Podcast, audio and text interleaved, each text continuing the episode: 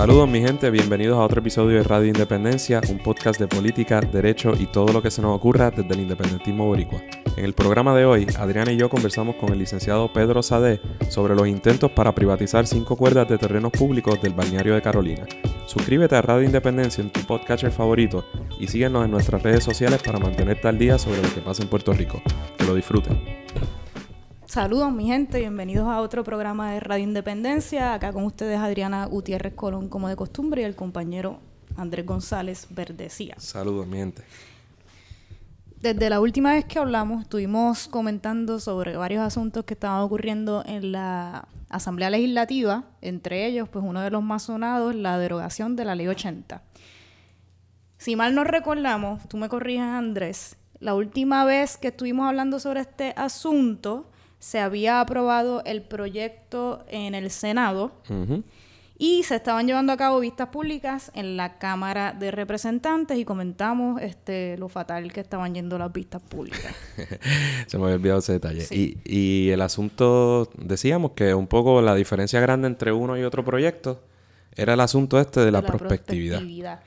Que no es otra cosa que la ley 80 no sería de aplicación a los empleados de nuevos reclutamientos a partir de la aprobación de esta medida. Pues ok, la medida pasó a la discusión en la Cámara de Representantes y según lo adelantamos y comentamos en el programa, la Cámara eliminó este, estas cláusulas de la prospectividad. Pero entonces, nos sorprendió a todos. Porque, a todos, sí, a todo el mundo. nos veíamos venir que iban a eliminar eh, eh, la prospectividad, pero entonces añadieron un fondo de compensación. Qué cosa más ridícula. Sí, con dinero público. Entonces no nos hace sentido porque parte de, de las razones que se están tomando en consideración para la derogación de esta ley es, se debe a economizar dinero, pero entonces ahora este proyecto, esta enmienda que hace la Cámara es para crear un fondo este, para las personas que las despidan injustificadamente. Es un fondo de un millón de dólares, pero me parece que es una medida transitoria que, sol, que duraría hasta el 2021. O sea, que, qué cosa más ridícula, que uno lo dice y hasta suena difícil de creer, pero entonces, en otras palabras, el Estado, el pueblo de Puerto Rico estaría ahora pagando por los despidos injustificados de los patronos. Los pagaban los patronos. Increíble. Sí, no, no, no comprendemos esto, nada. no es, que es, que, es, que es incomprensible, no, es que, no es que no entendamos lo que sucedió. Es, que no... Este, nada, esto pasó en la Cámara de Representantes la semana pasada, pasó. De, te quedó ahí como en la lenta, de representantes. Ya, yo estoy que estoy perdiendo. Es el calor, eh, hay un calor y vamos a someter a un calor a nuestro invitado de hoy como siempre.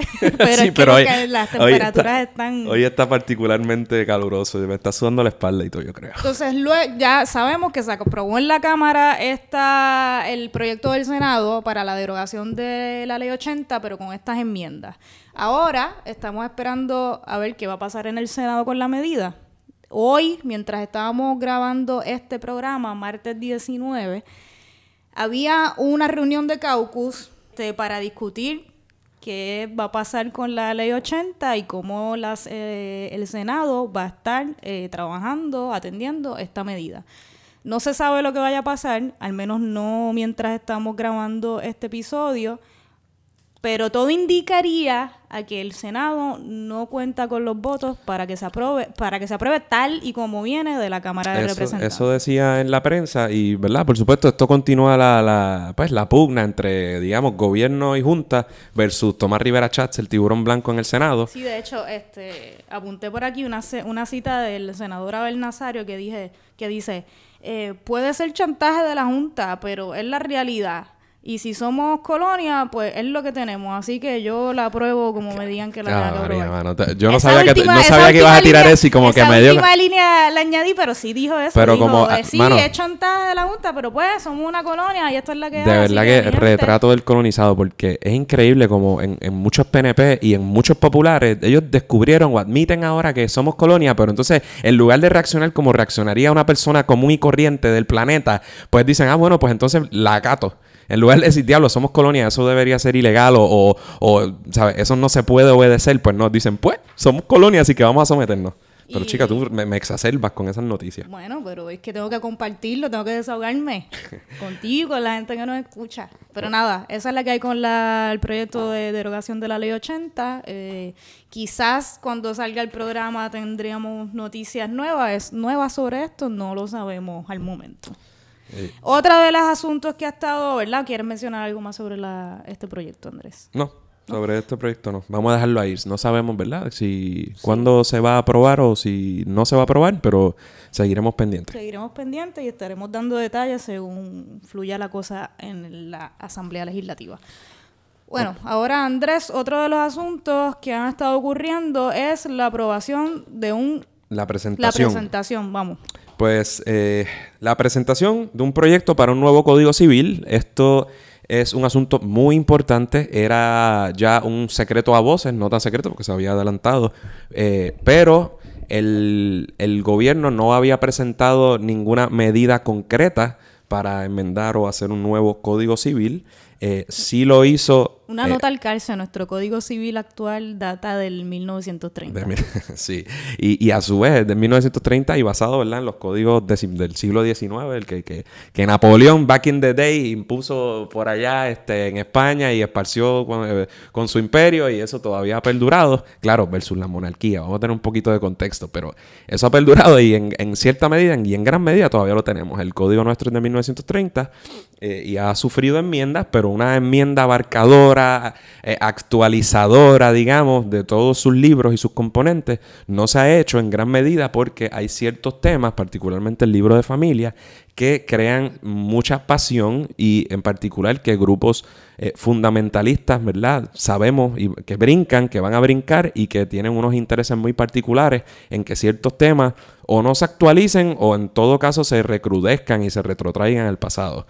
Eh, entonces, pues eso se presentó con bombos y, pla- y platillos esta, esta semana. Eh, se presentó también oficialmente de algunos, de- a algunos de los miembros eh, muy distinguidos, algunos de ellos, ¿verdad? Eh, profesores y profesoras que han estado trabajando tras bastidores en la confección de, esto, de este nuevo cuerpo legal. Que no es tarea sencilla tampoco. No, y, y en esta, ¿verdad? Hay que ser un poco sensato porque la desde 1997 creo que creo que es, eh, se, se creó hace mucho tiempo una la comisión eh, conjunta permanente para la revisión del Código Civil, donde gente muy capacitada trató de hacer unos cambios y, ¿verdad? Pero más de 20 años después nunca se pudo llegar a aprobar un, código por las razones que ya un poco adelanté. Eh, en este caso, entonces, el año pasado se excluye a Denis Márquez, cosa que es ilegal, de, porque por ser minoría y único portavoz, ¿verdad? El- nosotros tenemos representación en todas las comisiones.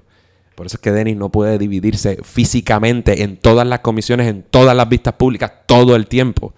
Eh, pero se le excluye esa comisión y nosotros brincamos y, y se lo dijimos al presidente de la, de la Cámara y ahí vamos a recurrir al tribunal. No lo hicimos porque en última instancia esa comisión se dejó sin, sin efecto y resulta que la comisión de los jurídicos de la Cámara, presidida por María Milagros Charbonnier, Tata Charbonnier, se ha encargado de esto.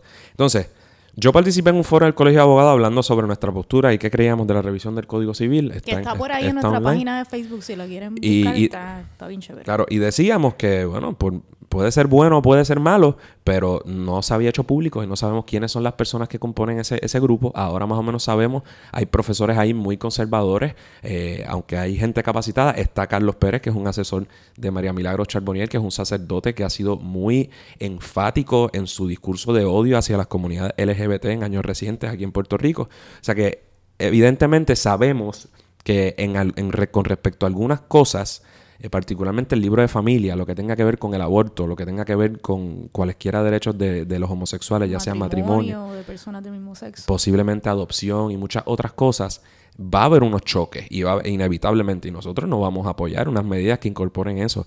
Para ser un poco sensato, ciertamente es posible que en el 90% de los asuntos del Código Civil, que es, y lo debimos haber dicho al principio, ¿no?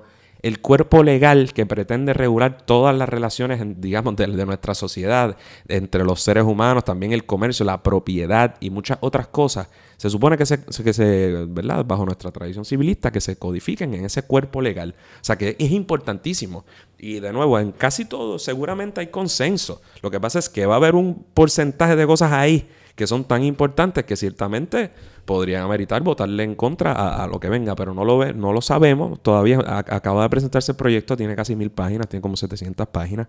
Es algo muy técnico y nosotros en la medida de lo posible estaremos utilizando este foro para explicarlo o traer gente que, pueda hablar de distintas cosas. Ya es una teoría que tenemos para, sí mismo este veranito. Es, para verano, ellos lo presentaron, pero adelantaron que su pretensión es que haya vistas públicas desde agosto. Incluso alguna gente dice que no se va a poder aprobar este cuatrienio, pero eh, no es algo que se vaya a atender en esta sesión ordinaria. Al menos eso dicen y esperamos.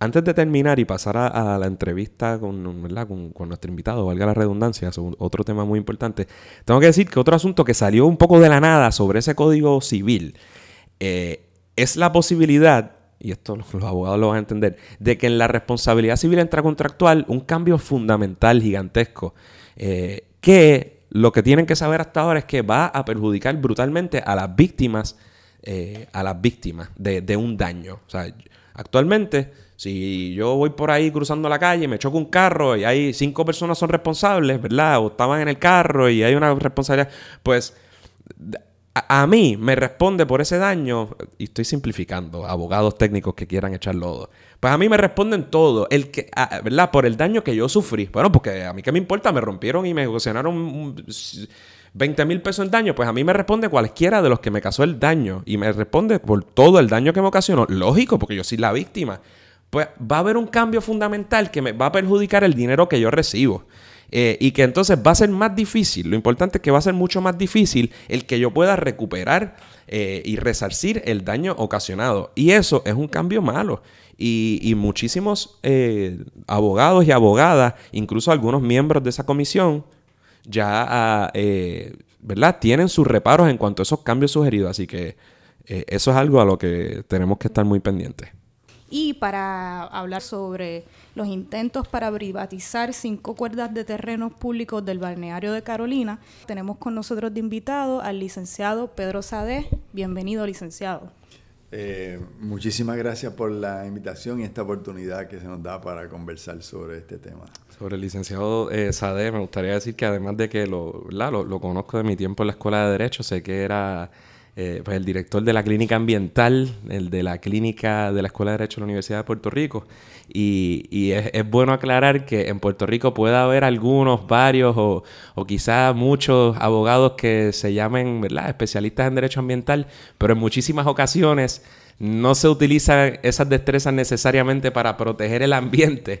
Y yo creo que el licenciado Pedro Sade es uno de esos abogados ¿verdad? Que, que, ha puesto su práctica eh, en, eh, para que mejore y se proteja el ambiente. Así que en realidad es un, abogado ambientalista. Bueno, Muchas eh, gracias. gracias a usted nuevamente por estar acceder a esta entrevista. Recientemente se aprobó en la Cámara de Representantes la resolución conjunta del Senado 94 eh, antes de entrar a discutir de sobre qué se, se, trata esta resolución, nos gustaría que usted nos diera un poco de trasfondo sobre cómo, cómo comenzó toda esta disputa con estas cinco cuerdas de terreno en el balneario de Carolina.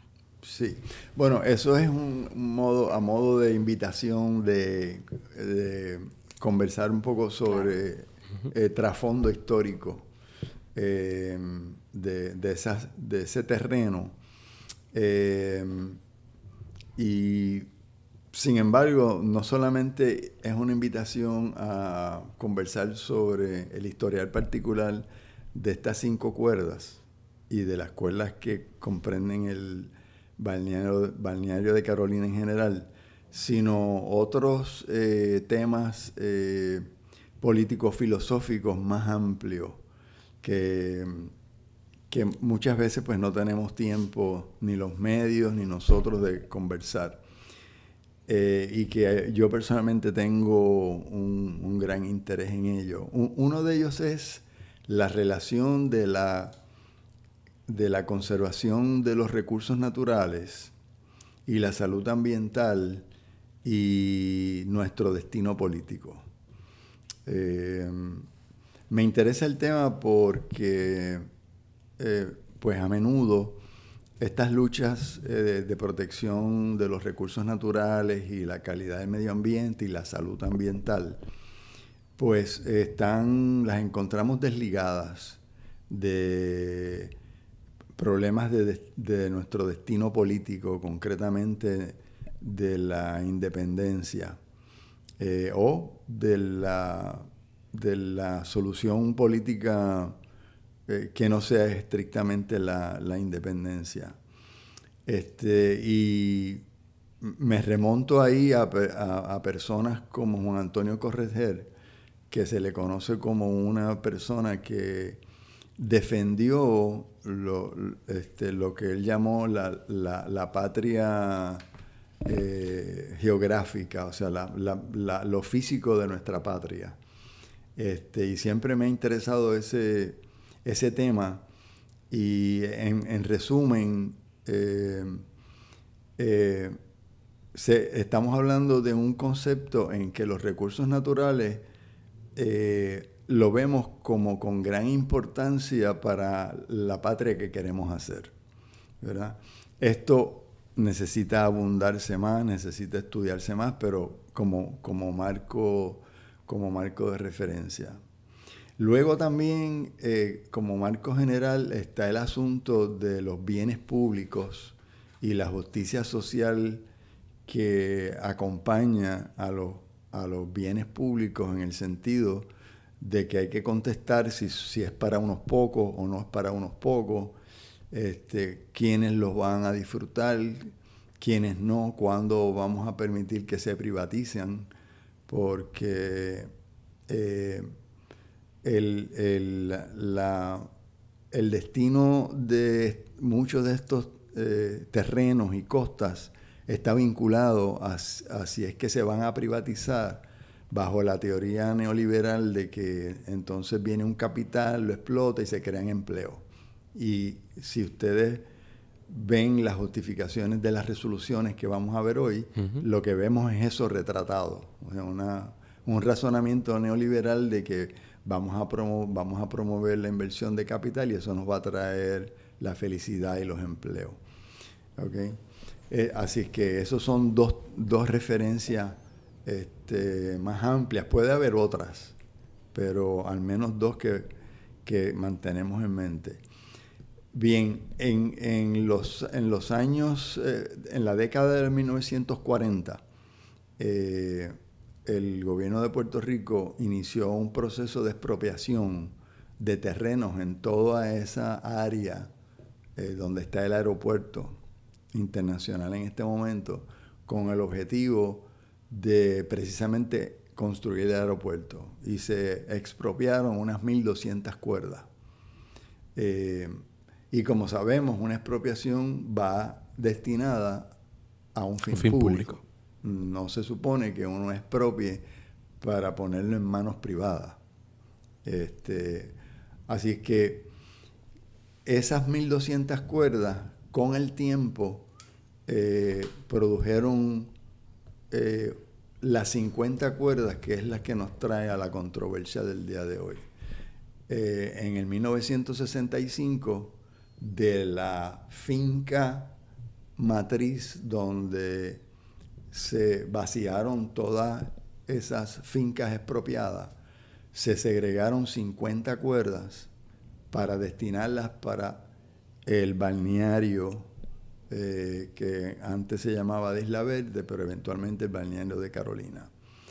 Y eso ocurrió en una escritura de compraventa en el que la autoridad de puertos, eh, antes la autoridad de transporte, traspasa a la compañía de fomento recreativo las 50 cuerdas con el objetivo específico de dedicarla a balneario, un balneario público. Sabemos que en San Juan, aunque sí hay playas y las hay muy lindas, este es el único lugar en el área metropolitana que tiene fácil acceso y que es el único balneario que hay para la gran población del área metropolitana. Eso es importante porque todas las transacciones que vamos a ver, inclusive los trasfondos que se citan para la resoluciones conjuntas sobre las cuales vamos a hablar aquí hoy, ni siquiera mencionan, evaden totalmente reconocer el origen público, no solamente por expropiación, sino por destino eh, de esa escritura de 1965 y nunca un juez, un tribunal ha adjudicado esto. Lo hemos planteado. Nunca han adjudicado ese asunto. No, no se ha adjudicado ese asunto porque aunque se lo planteamos, el caso terminó siendo desestimado en base a las eh, funestas doctrinas de standing. Que cada día son más restrictivas. Que son más restrictivas, sí, pero fueron muy mal aplicadas en este caso en particular. Bien, de esas 50 cuerdas, en el 1996 la compañía de fomento recreativo, bajo la gobernación de Pedro Rosselló, eh, y presidiendo la junta de directores de fomento recreativo, eh, la señora Ola Sagasti, eh, se negocia un contrato con una compañía que se llamó eh, Compañía Hotelera de Carolina. Quizás no estoy recordando desarrollos hoteleros, desarrollos hoteleros desarrollos hoteleros. Estamos al día, estamos al día. Correcto, correcto, muy bien. Gracias por recordármelo. Eh, y entonces eh, se comienza la negociación de ese contrato. Eh, el contrato lo prepara un bufete privado, si no recuerdo mal el de McConnell. en inglés, esto no fue preparado por, por ninguna agencia del gobierno y quien estaba negociando el contrato y siendo asesor de ese contrato eh, lo era un, el licenciado Pierluisi, que eh, no, recuerdo el nombre completo del licenciado Pierluisi, creo que él falleció ya. No es Jaime Luis, Jaime... Creo, es que son varios, los, son, varios, Uno, de ellos fue asesinado, desafortunadamente, no sé si fue... Casi, seguro que es Jaime, pero que me perdone alguien si me equivoco de su nombre.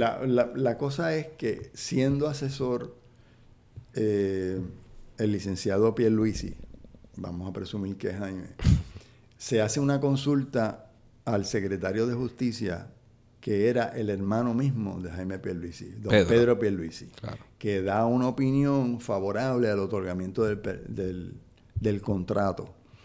Y ahí hay un problema de conflicto de interés porque el asesor de la compañía de fomento recreativo es a su vez el hermano del secretario de justicia.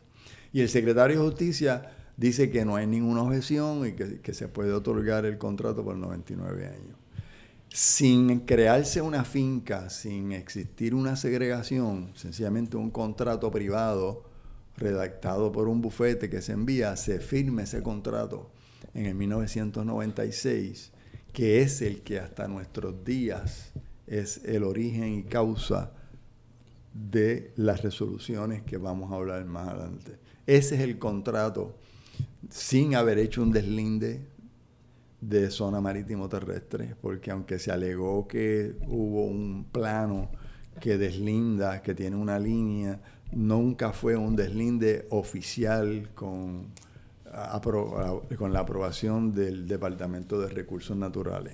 Y entonces, perdón, como, como quizá los que estén oyendo este podcast eh, sepan, ¿verdad? Desde hace muchos años ya, yo creo más de 10 años, 13 por ahí, eh, hemos eh, si usted va por esa área y usted ha escuchado, ¿verdad?, de que, la playa, digamos, aledaña al Marriott, pues que hay un campamento y que ha habido un activismo muy eh, protagónico, muy eh, insistente de ciertos grupos, particularmente Playas para el Pueblo, Amigos del Mar, ¿verdad? Usted, no puede abundar. y entonces, un poco para, para ir simplificando, ¿qué argumentan ambas partes, ¿verdad?, sobre lo que usted está hablando? Eh, desde ese entonces? ¿Y qué, digamos, qué eventos importantes ha habido desde entonces en términos de victorias para uno y otro lado, si se puede? Sí, pues eh, a partir del 1996, pues se puede también dividir en etapas. En, en, el 2005 ya el contrato ese otorgado. Eh, en el 2002, perdón, el próximo evento que debemos mencionar, se aprueba una resolución conjunta la número 1 del 2002, mediante la cual se traspasa, se traspasan la titularidad de las 50 cuerdas que hemos mencionado al municipio de Carolina. Antes de esa resolución del 2002, el municipio venía en realidad de facto operándolo y encargándose del balneario porque estaba semi abandonado por la por las agencias del, gobierno central. Eh, en el 2005, eh, ah bueno, perdón, luego del de 1996, el, el contrato pasa de manos, pasa de, de arrendatarios. Eh, y finalmente termina en manos de HR Properties, que es de la familia Ferrer. Y es, ahí ya nos estamos acercando a nuestros días. En el 2005, HR Properties y CH Properties, están, que están vinculadas unas con otras, porque HR Properties traspasa a su vez a CH Properties, que es una corporación controlada por eso por ellos. Este, la, empresa CH Properties, HR Properties, comienzan a rellenar sin permiso de ARPE, que era la agencia que existía en aquel entonces, comienzan a rellenar eh, las cinco cuerdas, se genera una controversia, se genera una desobediencia civil y eso nos lleva hasta nuestros días lo que se generó en aquel entonces, se mantiene esa resistencia hasta hoy, es decir, 13 años. ¿Y era el parking multipiso que en parte era...? No, el multipiso ya estaba ah, construido. El relleno era para eh, utilizarlo para parking, que se viene usando hasta ahora, eh, aproximadamente una cuerda.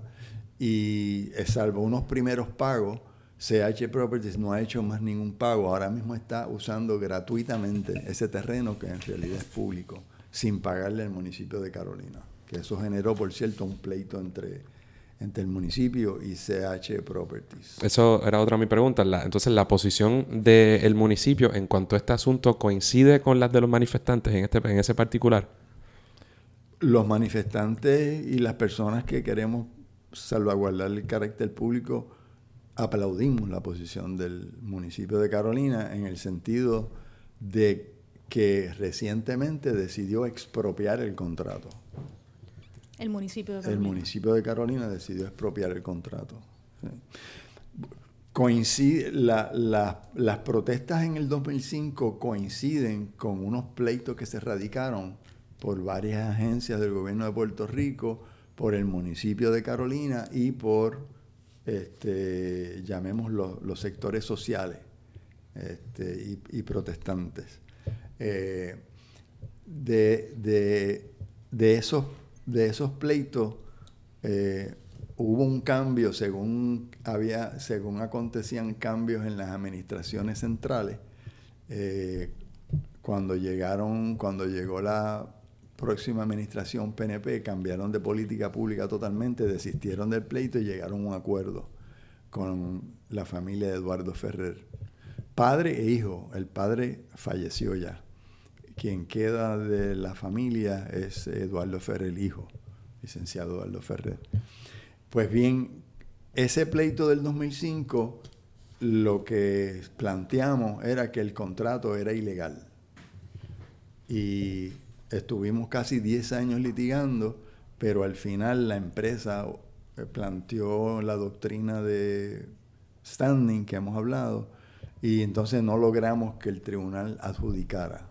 Y para, ¿verdad? para los que no sean abogados, eso lo que significa es, no es que le dieron la razón, eh, ¿verdad? En los méritos, no es que dijeron, mira, esos terrenos se pueden utilizar para estos fines comerciales y para lo que sea, porque el contrato es válido, sino que dijeron, mira, las personas que están reclamando, es decir, ustedes, sus clientes, pues no pueden llevar este pleito porque por distintas razones no tienen vela en ese entierro. Sí, eh, la doctrina de standing, como tú bien, eh, es, es, decir, una persona tiene legitimación activa o no, es una forma de los tribunales y muchas veces arbitrariamente decir tú puedes o tú no puedes este, hacer ese reclamo porque te afecta o no te afecta. Eh, así, esto es muy importante señalarlo porque la empresa y algunas agencias adrede manipulan esto y dicen que sí hubo una adjudicación del contrato. El contrato nunca se ha adjudicado.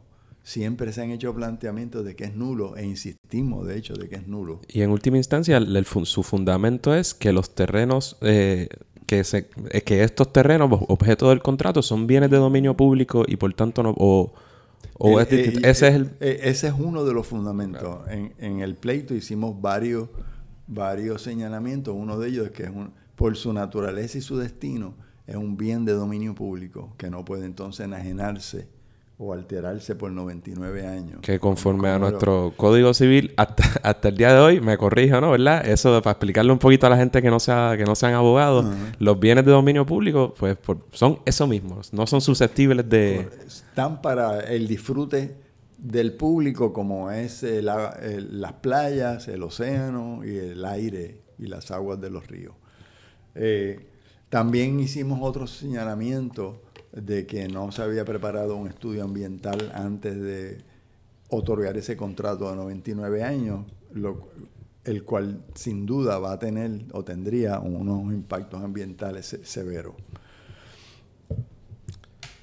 Bien, entonces... ¿Y en eh, qué etapa se encuentra eh, el pleito? Bien, entonces en un momento dado se origina otro pleito eh, que es una demanda del municipio de Carolina contra CH Properties porque ésta no le ha pagado los cánones.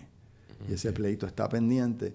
Eh, el otro aspecto muy importante es que el Departamento de Recursos Naturales hizo un deslinde oficial en el predio y determinó que gran parte de él es precisamente zona marítimo terrestre, lo cual confirma los señalamientos que hemos estado haciendo durante años de que en efecto eso es un bien de dominio público, no solamente por destino, por la escritura del 65 y cómo se originó todo ese terreno, sino por, por su naturaleza física, que es bien de dominio público. ¿Y el Tribunal Supremo no se ha expresado en los méritos sobre estas controversias aún? No, ha llegado otros asuntos, pero no ha, no ha, no ha atendido lo del en cerciorari, no, no, ha, no ha atendido asuntos relacionados con este caso.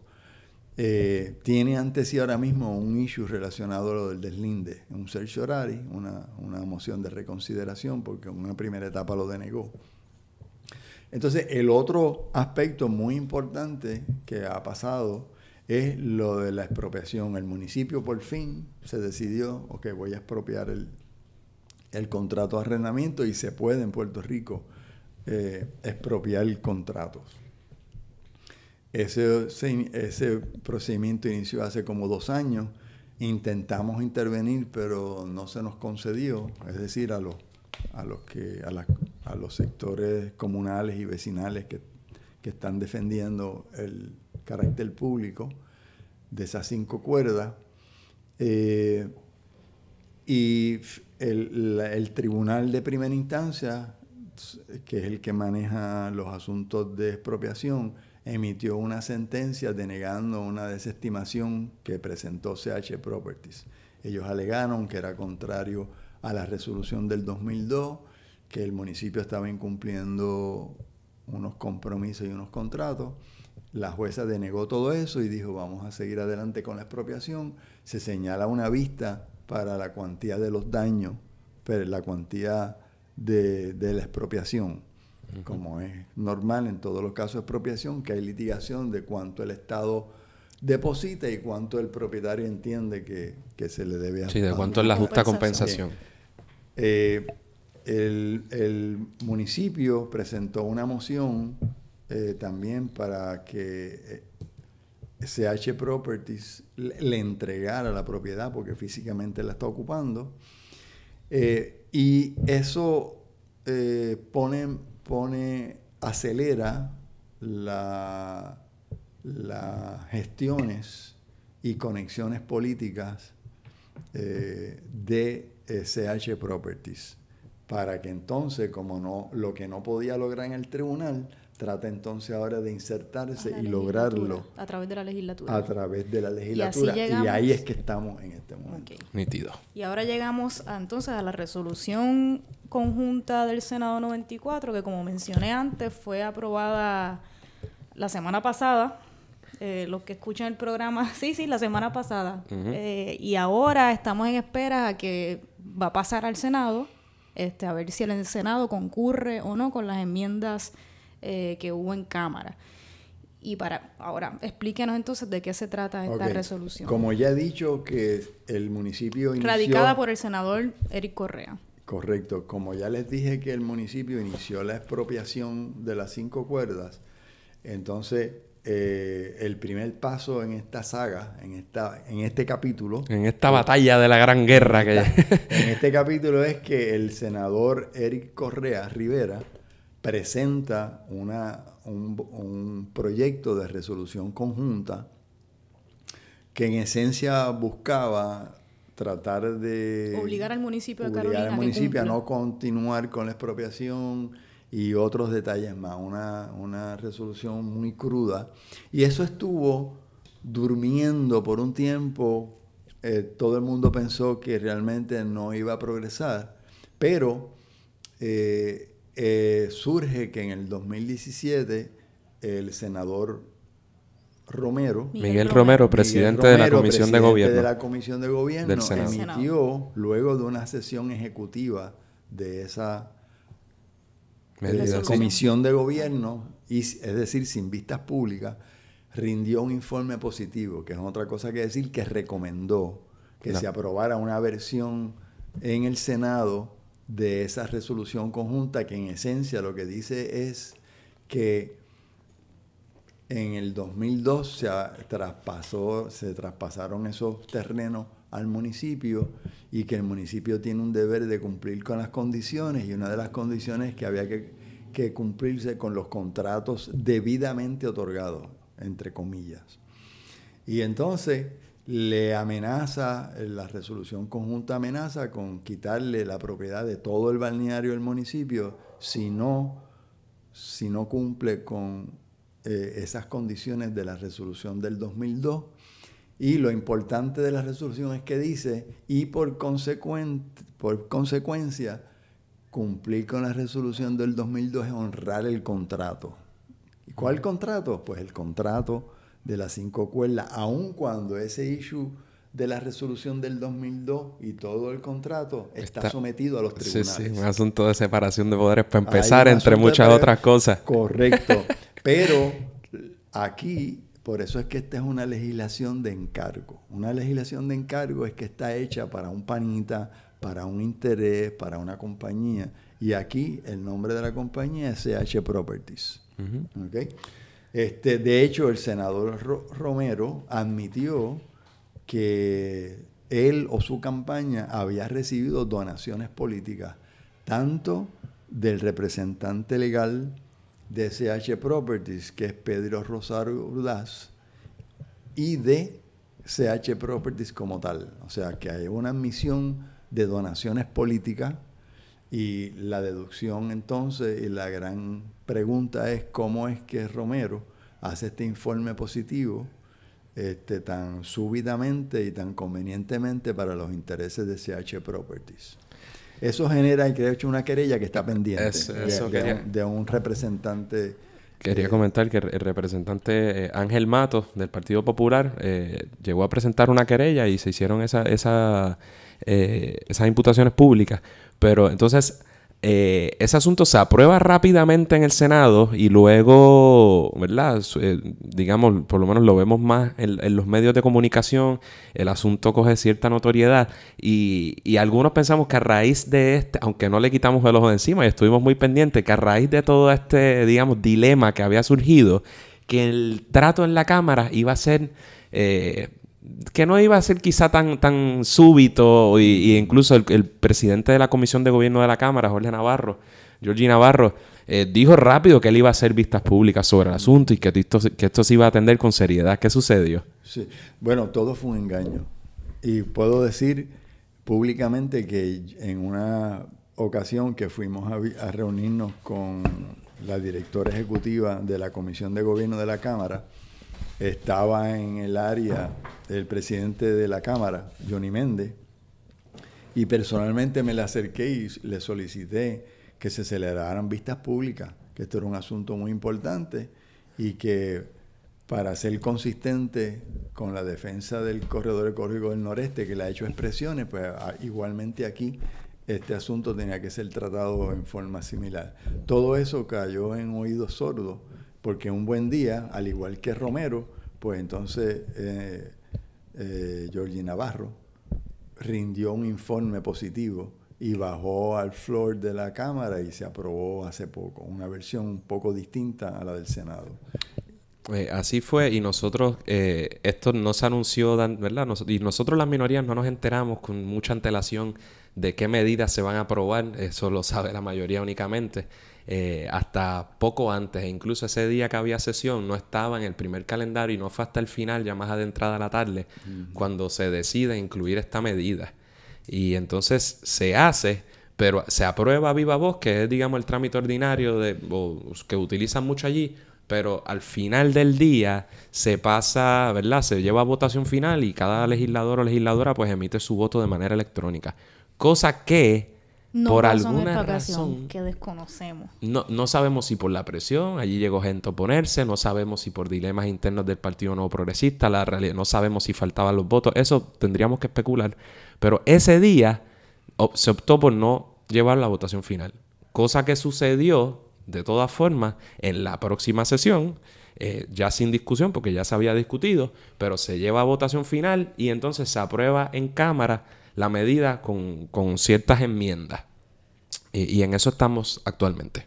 Y sobre esas enmiendas eh, que se le hicieron a este proyecto, en esta resolución en la Cámara, eh, ¿Hay alguna enmienda sustancial que debamos...? La, la, única diferencia fundamental entre la del Senado y la Cámara, entiendo yo, es que la del Senado amenaza con que si el municipio no se alinea, no, no cumple eh, con básicamente eh, cumplir con el contrato, pues entonces eh, puede perder la titularidad de todo el balneario, que son las 50 cuerdas que he mencionado, mientras la de la Cámara limita esa amenaza de pérdida de titularidad a las cinco, cuerdas que están en juego aquí. Y entonces hay que aclarar que, de nuevo, como dado que hay unas ciertas diferencias, pues entonces la medida tendría que regresar al Senado para, el para que el Senado decida si va a concurrir con dichas enmiendas, si va a llamar un comité de conferencia, ¿verdad? Entonces, una vez eso suceda y lo apruebe el Senado, entonces es que pasaría al último paso, que sería la, eh, firma del gobernador. La firma del gobernador, y ahí es que hay que señalar en ese contexto que el señor Eduardo Ferrer, hijo, el licenciado Eduardo Ferrer, fue integrante de la, comisión de, finanzas de la campaña del señor gobernador. Este, y pues obviamente tenemos el temor fundado de que esas conexiones y esa este, cercanía este, lleve al, señor gobernador a firmar esta resolución que es, que es muy mala aún así vamos a insistir, se va a hacer una, se va, estamos haciendo solicitudes para que el gobernador no, no firme esta, esta medida. Ahora, yo creo que vale la pena detenernos en medio de tantas resoluciones y contratos y no perder de vista de qué es lo fundamental. Y ahí va a terminar, exacto. Ahí lo que lo fundamental aquí es si la legislatura va a endosar una una, una solución jurídica que conlleva la privatización de estas cinco cuerdas y la pérdida de uso y disfrute por el público. Ese es el corazón de este problema. No importa que le demos número de resolución del 2002, del 2018.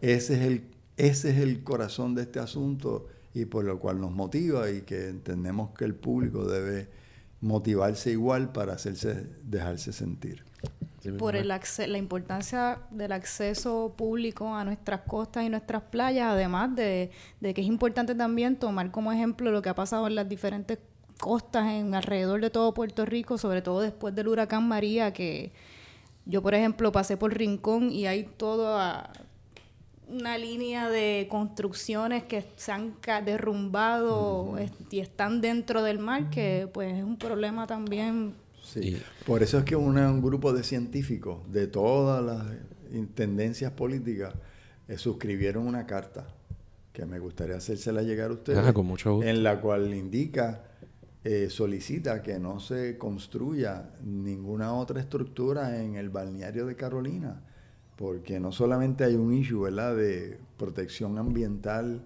y uso público, sino hay un asunto de seguridad por el aumento del nivel del mar.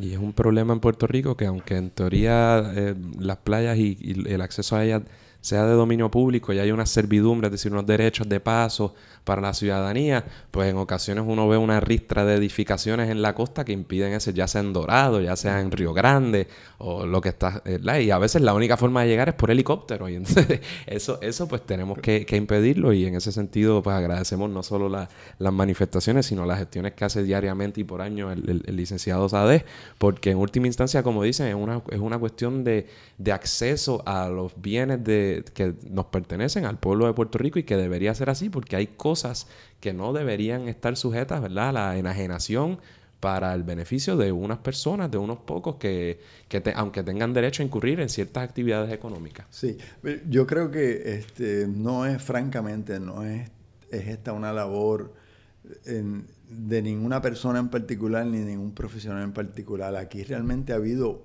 una trayectoria de dedicación y de resistencia desde el 2005.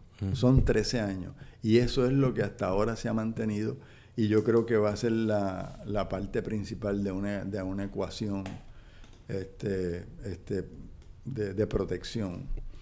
Este, y no debemos olvidar el contexto en que este, está nuestro país. Aquí se están decidiendo cosas eh, increíbles sobre la ley 80, sobre pérdida de derechos laborales este, Sobre educación y nuestras escuelas. Educación, nuestras escuelas, nuestros recursos naturales. O sea, recuerden que aquí pusieron aicacos y otras reservas naturales como y están todavía electrónicamente en una página de, de, fomento, de la compañía de fomento, anunciándolas como open for business, o sea, abierto A, a desarrollo. Así es que esto Estamos experimentando una crudeza en las decisiones eh, que es sorprendente y esto de estas resoluciones es una más, pero no son las únicas, ni inclusive ni, ni de las peores. Sí, Pues licenciado, muchas gracias por estar con nosotros. Eh. Gracias a ustedes por la oportunidad. Bueno, antes de irnos, hay que hablar del tema obligado del momento, que es el Mundial de Fútbol. Oye. ¿Qué pasó? ¿Qué pasa? ¿Qué pasó? ¿Qué pasó? Nada, un saludo a Jorge que lo, las veces que se ha escuchado el episodio está rompiendo el récord en Radio Independencia. No sé cómo sentirme al respecto porque estoy bien pompeado y después digo, diablo, es que la gente está alta política. Vamos a tener que abrir un, podcast de deporte. Es que, y yo pensé que me venías a hablar de Cristiano Ronaldo y ya estaba encojonado. Eso todavía, falta, faltan como tres puntos antes. ¿Qué te pareció la primera semana del Mundial? Interesante. Ha estado interesante. Rusia, el equipo goleador del mundial hasta el momento. Hasta este momento lleva ocho goles y cuánto, uno en contra le hicieron o no, cero, no me acuerdo. Esto es martes por la noche. Fue. O 3-0. O, 3-0. Ah, no sé. como lleva 8 goles. No hemos tenido la oportunidad de ver el mundial como desearíamos. Sí, mano, qué chavienda. Me enfogona el horario porque. Sí, es malísimo. O que estamos y todos viejos. Los días es igual. Es como 8, 11, 2. Bueno, sí. sí, más, más o menos eso, claro. No sé a qué horas hay en Rusia. Debe ser, qué sé yo, a lo mejor es. 12, 3 y una cosa así. Bueno, ha estado interesante, ha estado bueno. Ah, creo que ha habido un par de sorpresas pero la más, para mí la más importante, México, Alemania. México 1, Alemania 0. Sí, yo creo que para el planeta entero. Un saludito a Ángel Negrón, compañero de la oficina, que roncó y roncó. Mira, hay que irle yo siempre quiero que sea el domingo para ver a Alemania como barrera. Se la montamos, se la vamos a montársela porque yo sé que... Eh, él como... Además, no, pero es que él, como todos nosotros, ¿verdad? Pues le va a Latinoamérica completa. Ese, ese es más o menos el estándar y tendrá uno que otro equipo favorito. Pero es que él está alto de fútbol picante y de los comentaristas mexicanos de ESPN, que muchos de ellos son americanos, ¿verdad? De origen mexicano. Y hay que admitir que son un poco... Hay consenso, sí, con el odio a los comentaristas mexicanos. Es que hay que... Sí, sí, nada de cero xenofobia en este programa, menos y sobre todo con nuestros hermanitos latinoamericanos. Pero qué pesado a veces a favor y qué seco a favor de México. Pero entonces él le iba, por supuesto, a Alemania y nosotros, ¿cómo va a ser? ¿Qué puerco? 10 kilos a México. Y él decía que no había forma, no había forma, así que... No, yo quiero que sea el domingo, el día de padres, va a estar brutal. Y nosotros, está bien, ya tranquilo, no pasa nada. Y 1-0 a Sí. favor de México, 0 de Alemania. Hay que darle props a Adriana, que fue la única que, que de verdad lo dijo con convicción. Yo le voy a Me México. puse mi camisa Sí, de México. yo no sé si tú pensabas que iba a ganar, pero- No, pero yo lo no pensaba que iba a ganar, pero pensaba, no tengo nada que perder. Por ¿qué- eso te tiraste... Sí, lo mismo que hiciste con Cleveland, pero con Cleveland te salió por la culata y pues, Y Vamos a seguir hablando del pasado. Este, pero estuvo nítido. Lo otro que hay que mencionar, por supuesto. el empate de Brasil. No, Miguel, pero no, primero lo primero. ¿Qué? Primero el desempeño de CR7, el portugués Cristiano Ronaldo. En su, en lo que ha sido para mí el partido más, más el más que yo esperaba. Este, el, el partido entre Y yo Portugal creo- y as- España. Digo, es que yo no puedo hablar porque no los he visto todo, pero fue un buen partido. Lo- yo vi la repetición y claro, ya sabía lo que había sucedido. Pero es un animal, metió tres goles, tres golazos. Un, un gol primero de penal, después otro para Bueno, el segundo fue como... Eh, fue el portero ahí se medio Sí, se le- de- hizo una porquería. Sí. Y después hizo un gol a balón parado, pero una, ¿sabes? Fue una genialidad. Y empató con Fue España. bello, Fue, un, fue un gol bello. Fue bello. Tan bello como Cristiano Ronaldo. Y dale con lo mismo, sí. Y me han jodido con, lo- con los abdominales de Ronaldo. Yo vi la foto que pusiste en, en el Instagram de nosotros. Pero la verdad es que tengo todo el respeto del mundo. ¿Qué se va a decir? Entonces, lo peor de toda esa situación, porque yo no tengo ni... Yo, a mí me De gusta toda, Portugal. ¿Cuál, situa- cuál situación? De el gran desempeño de Ronaldo. Ha sido el... El, el pobre primer partido que tuvo Argentina. Yo no lo vi. No quiero ni hablar. Y, no me- y para colmo Messi, tengo que admitirlo, que para mí es el mejor del mundo y, y, y Ronaldo cada vez lo veo mejor. Pero para colmo, ¿verdad? Fallo, le tapan un penal, pero no lo falló, lo tapó una patadita ahí que le parecía que la podía dar yo. Eh, y, Sí. y, y una, tuvo una jugada al final a balón parado, o sea, pero más allá de Messi, el Argentina luce mal, la- lo mismo antes de 2010, una Messi dependencia brutal, pero que no solo, porque Portugal dependió de, de Cristiano, pero no podían generar jugadas colectivas, era una cosa no vi. dolorosa en la Argentina.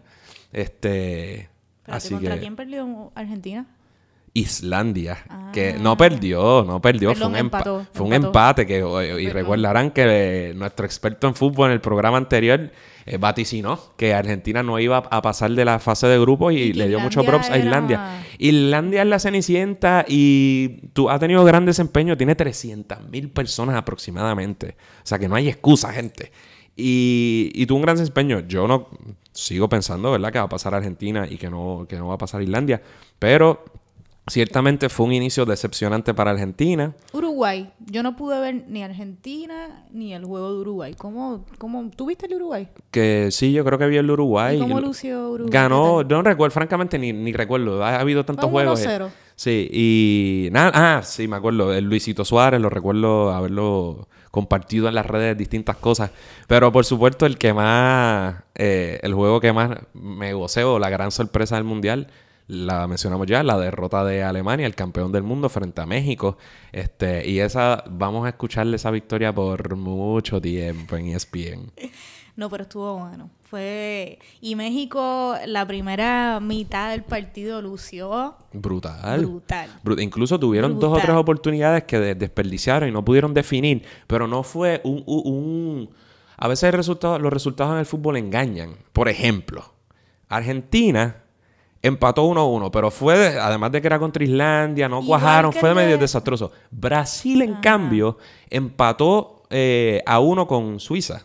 Sí. Y, pero un juego muy distinto, porque el que vio el juego se dio cuenta de los padres, ¿sabes? Fácilmente se pudo haber acabado 3-1 o algo, que, que vamos, es un empate, es un empate, pero Brasil estaba luciendo muy, ¿sabes? mucho mejor, aunque pues, después no pudo generar demasiadas jugadas de gol, pero no es la misma, definitivamente no hay la misma preocupación, eh, o no debe haberla, eh, para, para Brasil que, que para Argentina. Predicciones, ¿se te jodieron los brackets con lo que pasó? Yo no sé, yo no lo tengo muy claro todavía. ¿Tú, tú lo tienes claro? Lo que pasa mi es que- final era... Bueno, mi final en mi bracket es España-Brasil. Bueno, todo se complica, pero claro, como todavía en esta etapa, en el momento en que estamos grabando, todavía no ha habido, nadie ha jugado más de un partido. Colombia perdió también, Sí. tarjeta roja.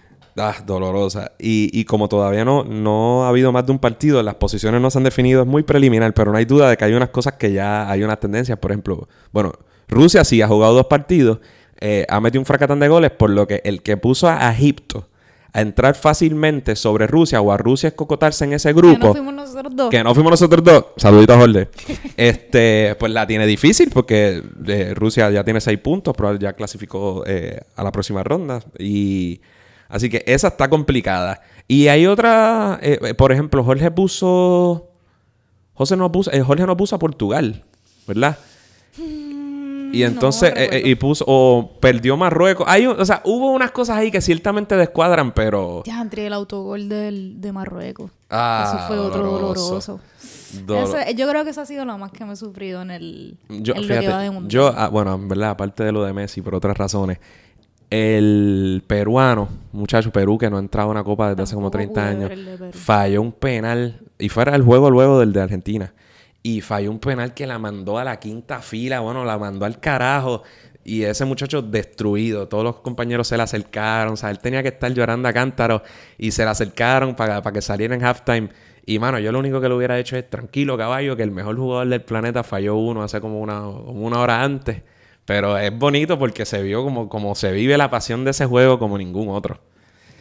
Así que nada, seguiremos. Todo nítido. ¿Estás de acuerdo conmigo en que es lo mejor de lo mejor de lo mejor? ¿Qué? El fútbol. Ah, no Messi, el, el mundial. ¿Y tú querías- yo, no estoy, yo no estoy chavando contigo, no tengo que ir con Messi. Yo, de verdad, yo creo, yo no sé, yo no soy una experta en fútbol, pero creo que sí, Messi es el mejor jugador en el presente de fútbol en el mundo. Pues, Antes de irnos, ¿quieres revisar alguna? Ya tus predicciones están ahí, pero ¿quieres sacar a alguien, meter a alguien? ¿Te arrepientes? Eh, no, no, yo sigo, sigo firme con mis predicciones. Colombia me está doliendo, no sé qué pase. ¿Y, a- ¿y cómo afecta esta roja al jugador colombiano? O sea, Pues- no puede jugar el próximo partido. Casi seguro de que no, No. de que no puede. Se perdió este juego por completo y dejó el a a- próximo no puede y jugar. dejó a sí, y dejó a Colombia eh, Cojo. cojo con 10 todo el partido desde el inicio. Fue una mano gustó, apestosa. fíjate, con- a mí me gustó, al menos me gusta, no sé qué pasa con los cruces, porque no sé cómo vaya a afectar lo que ha pasado hasta el momento. Muy temprano. Es muy temprano, pero me gustó, me gustó cómo vi al equipo de España, que lo tengo en la final, y me preocupé un poquito cuando habían votado al dirigente uno o dos días antes de que comenzara el Mundial, Pe- y estaba un poquito preocupada, pero me gustó lo que vi con el equipo de España, eh, a pesar de que el juego se acabó empate con Portugal. Por, por- Por una pues, genialidad del- Cristiano Ronaldo pues, ¿qué vamos a hacer? Pero me gustó el desempeño de España y me gustó también lo que vi de Brasil, así que estoy... Francia ganó, pero ganó de un poco con, con mucha dificultad. O sea que ha sido interesante. Eh, pues entonces, por ahí vienen, ya cuando este, esto salga, habrán jugado Marruecos, Portugal, eh, España e Irán, Uruguay y Arabia Saudí, que yo creo que ahí, pues la gente, por lo menos los favoritos, deberían estar bastante sí. claros, aunque Jorge ponía Marruecos sobre Portugal. Y todo el mundo ponía Alemania sobre México, así que todo es posible. Pues, eh, y el jueves juega Argentina versus Croacia. Eso es un juegazo y es un, jue- un ¿A qué juego importante. A las 2. Ese es el juego. Sí, nos lo perderemos. Pero así mismo el dolor. Pero. ¿Qué otros juegos Diablo, pero Argentina-Croacia. Ese, por ahora. No, y digo, ya hay, hay interesantes. Por ahí viene Brasil-Costa Rica, ¿verdad? Un duelo latinoamericano. Después está Alemania-Suecia más adelante. Eso es una mezcla de sentimientos porque Brasil está en mi final y no quiero que pierda, pero contra Costa Rica... difícil. Los ticos. Eh, pero ese juego de Argentina y Croacia me asusta. Porque un empate y. Deberías asustarte, Andrés. Nada, voy a Argentina. No voy a. Si los puse, me tengo que ir a todas. Se me hace difícil, sobre todo por la manera en que jugaron, pero Pero todo el voy a mundo puede tener un mal Vamos allá. partido también. Vamos a pensar que fue eso. claro que sí. Bueno, pues eso es todo por ahí. Esperamos que lo hayan disfrutado. Nos vemos, Corillo. Eso es todo por hoy. Esperamos que les haya gustado el programa y agradecemos nuevamente al licenciado Pedro Sade por estar con nosotros. Recuerden suscribirse a Radio Independencia en su podcatcher favorito y síganos en nuestras redes sociales para mantenerse al día sobre lo que pasa en Puerto Rico. Hasta la próxima.